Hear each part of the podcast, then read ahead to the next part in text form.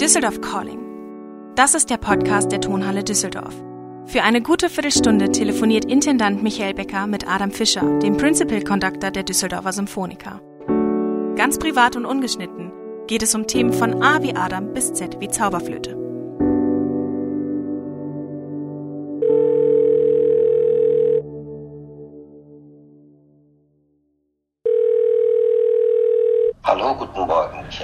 Hallo Adam, wie geht es dir? Ja, danke, danke. Wie immer.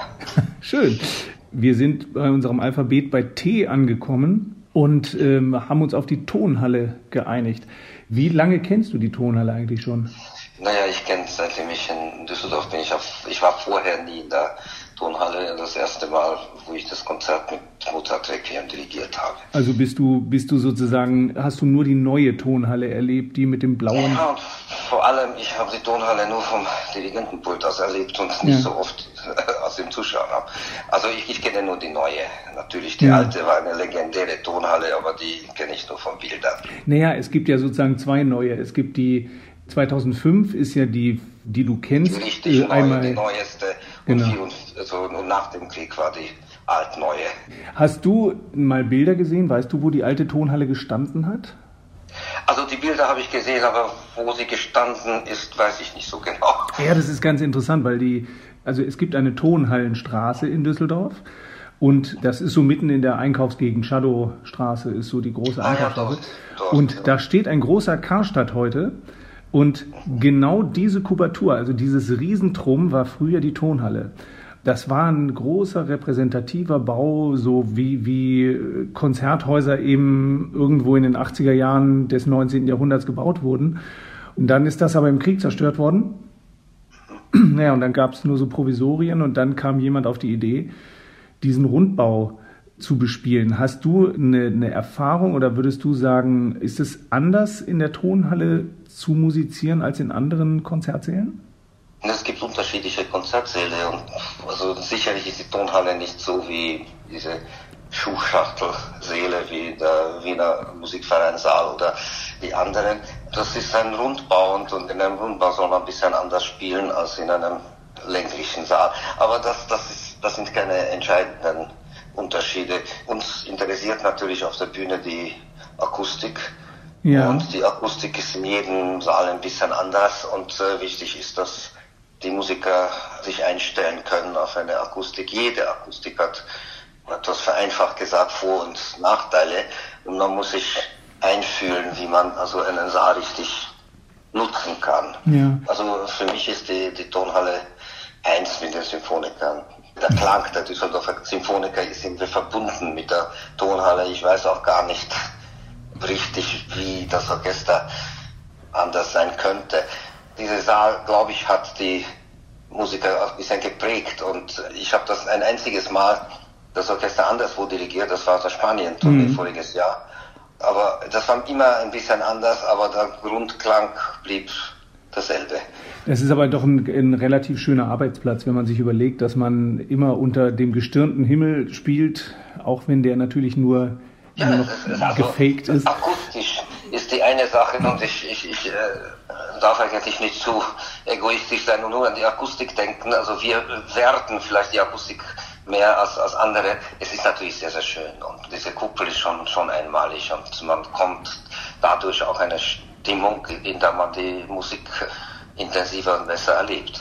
Also ich habe den Saal zum ersten Mal erlebt, da war ich Student hier, habe Musik studiert und war irgendwie so irgendwas um die 20, also Mitte der 80er Jahre. Da war der relativ frisch eröffnet, also 78 eröffnet.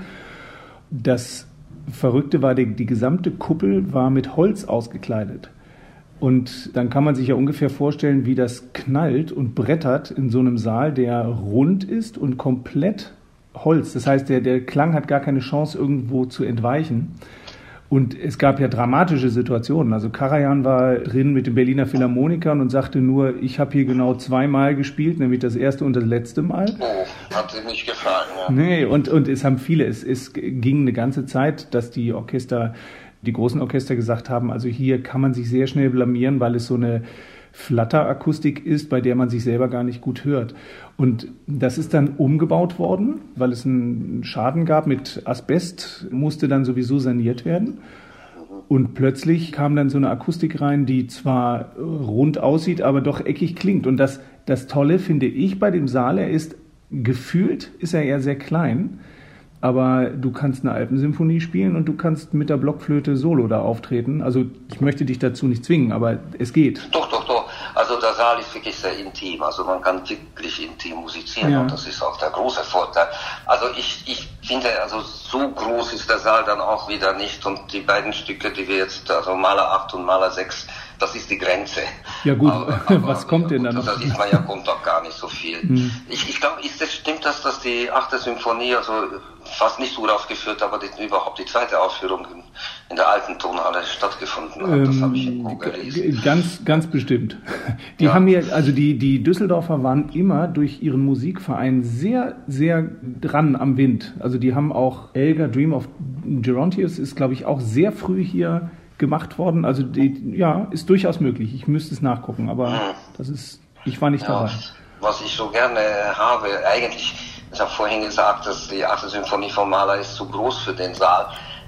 Aber da kann man die Saal gut benutzen und das hat mir eigentlich sehr gut gefallen, dass das teilweise von oben, was in beiden Logen gesungen wird und von hm. überall von hinten, da, da fühlt man sich in die Musik einbezogen. Äh, du hast einmal mit einem anderen Orchester hier gearbeitet, das war Wiener Staatsoper, also sprich mit den Wiener Philharmonikern und den Don Giovanni hier gemacht und das war ja ein irres Erlebnis eigentlich zu sehen, dass der Saal ohne jegliche Staffage trotzdem eine Opernbühne gibt. Einfach aufgrund dieser aus sich heraus Schönheit. Ne? Dieses Sternenzelt, das so ein bisschen nach der Schinkelzauberflöte aussieht. Ja, das ist das eignet sich. Also der Saal, ich habe schon ein paar Mal bei den unmöglichsten Opern da mich noch vorgestellt. Man, man sitzt in der Mitte des Geschehens und das sollte man eigentlich oder könnte man auf jeden Fall ausnutzen. Also das ist so ein Reich an Gängen und an, an, an das Publikum erinnert sich, weil ich immer wieder daran erinnert werde. Bei den ersten Konzerten habe ich mich immer verlaufen auf der Bühne, wie, weil da so viele, viele Türen, viele Treppen, unterschiedliche ja. Treppen gibt ja. und man, es sind Labyrinth. Ich habe mich verlaufen. Und wenn wir, wie wir da mit den Wiener hinten kassiert haben, haben auch welche Musiker sich hinter der Bühne verlaufen, also in allerletzten Sekunde dann doch ihren Platz wieder eingenommen. Das war mein also Fehler nicht, aber sie, äh, wir haben also den Raum benutzen wollen und die mussten die eine Stelle von anderswoher spielen. Ach, ich habe ihnen gesagt, die sollen da hingehen und da wieder zurückkommen und haben dann nicht damit gerechnet, dass man sich verlaufen kann hinter der Bühne. Tatsächlich bei dem Rundbau, du weißt ganz oft ja. nicht, wo du bist. Auch als Publikum, die fragen immer nach, welche Treppe muss ich rauf, weil das halt ja, alles genau. sehr, sehr gleich aussieht. Und es gab eine herrliche Geschichte vor vier Jahren, da hatten wir so eine Sonntagsnachmittagskonzertreihe ein Kammerorchester ist in seiner Garderobe, die Hälfte des Orchesters in einem Raum. Pause ist zu Ende und das Orchester kommt nicht, bis sich herausgestellt hat, dass irgendein so, so eine kleine Feder in der Tür, ich weiß nicht, wie man das nennt, wie nennt man das Ding bei der Tür, das so auf und zuschnappt, wenn man die Tür auf und zu macht? Ja, ja, ne? dieser Zapfen. Weiß, ist, ja, genau. Also ich drücke die Türklinke runter und der Zapfen geht nach hinten und der ging nicht mehr zurück und sie kamen nicht raus. Und, haben sich eingesperrt. Ja, haben sich eingesperrt und es dauerte ganz lange, weil sie offenbar auch keine Handys dabei hatten. Jedenfalls ist dann der Pförtner hingegangen, hat das Ding aufgebrochen und die konnten ihren zweiten Teil spielen.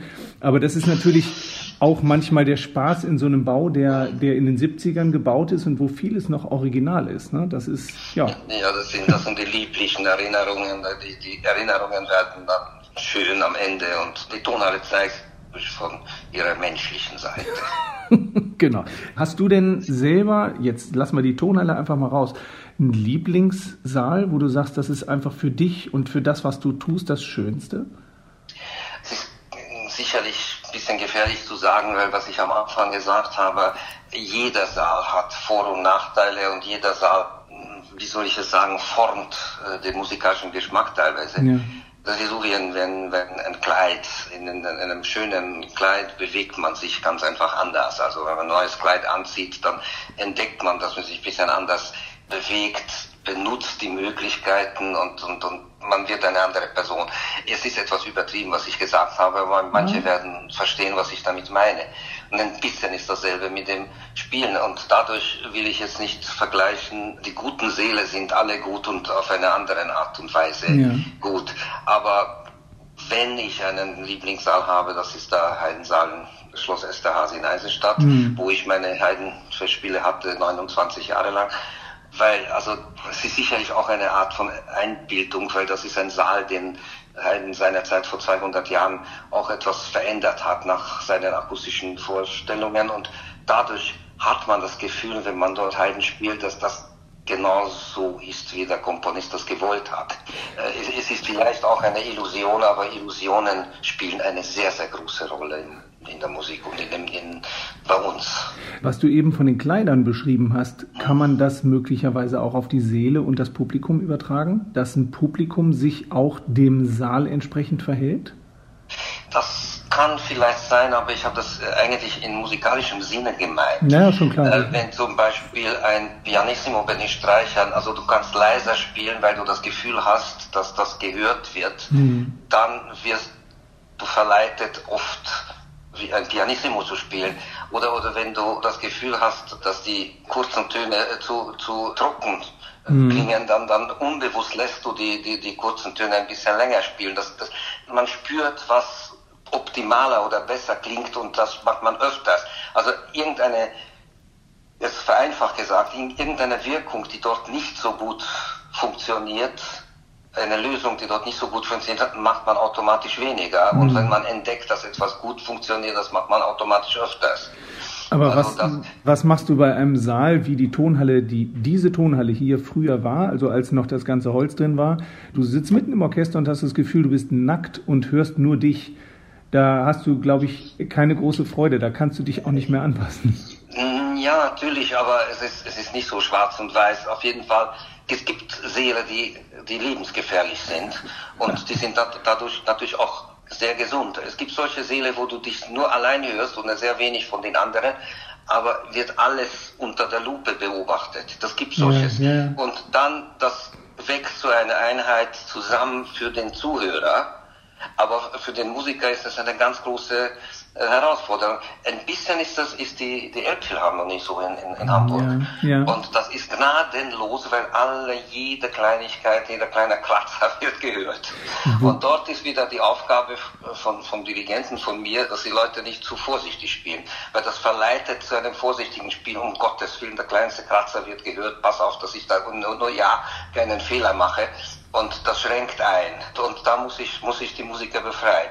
Bei einem Saal wie in der Tonhalle, der wohlwollend ist den Musikern gegenüber, braucht man das weniger. Ja, es gibt in der Elbphilharmonie dieses Phänomen, dass du, äh, selbst wenn jemand seine kleine Handtasche zuknöpft, immer das Gefühl hast, das gehört zur Musik. Also es ist sehr präsent, ja. jedes Geräusch. Und in der Tonhalle ist es interessanterweise dadurch, dass es ein Rundbau ist, ist das Publikum ja sehr stark eigentlich Teil der Show. Also du hast auch das Gefühl, man beobachtet sich untereinander. Das finde ich auf der einen Seite schön, auf der anderen Seite behaupte ich, dass dieses nervöse Husten deshalb in der Tonhalle relativ stark ist, also das nichts mit einer Erkältung zu tun hat, weil man leicht abgelenkt wird und leicht nach links und nach rechts guckt, was da alles Interessantes gerade passiert.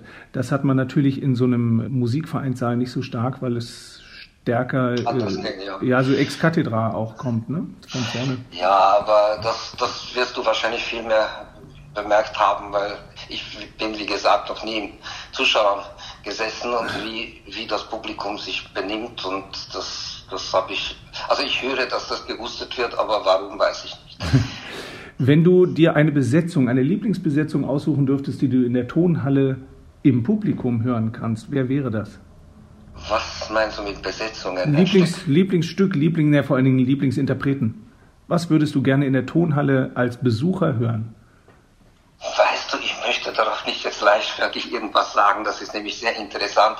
Also ich, ich würde irgendwas aussuchen, was, was optisch auch wirkt. Ein optisch dargestelltes Oratorium, wo ich, wo ich, wo ich die Positionen überall oben, unten auf der Seite einbilde.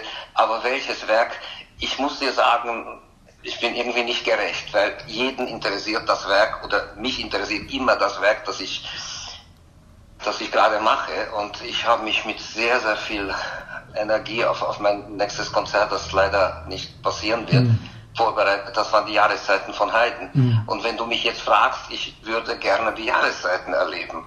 Also mit, mit den Hörnern überall hinter der Bühne und, und, und, und Trompeten von oben und, und, und also die, diese theatralische Element. Haydn hat sehr, sehr viel Theatralisches und auch Plakatives, wie, wie, wie ein Giotto-Gemälde. Ich habe mich sehr, sehr gefreut und ich hoffe immer, dass wir das irgendwann mal nachholen werden, weil du wirst mir verzeihen, dass ich es für mich das, das wichtigste Werk in der Tonhalle gewesen wäre. Das verzeihe ich dir nicht nur, sondern für mich ist es das im Moment auch und ich hoffe, dass wir das möglichst bald erleben. Ja, ja. Adam, vielen herzlichen Dank.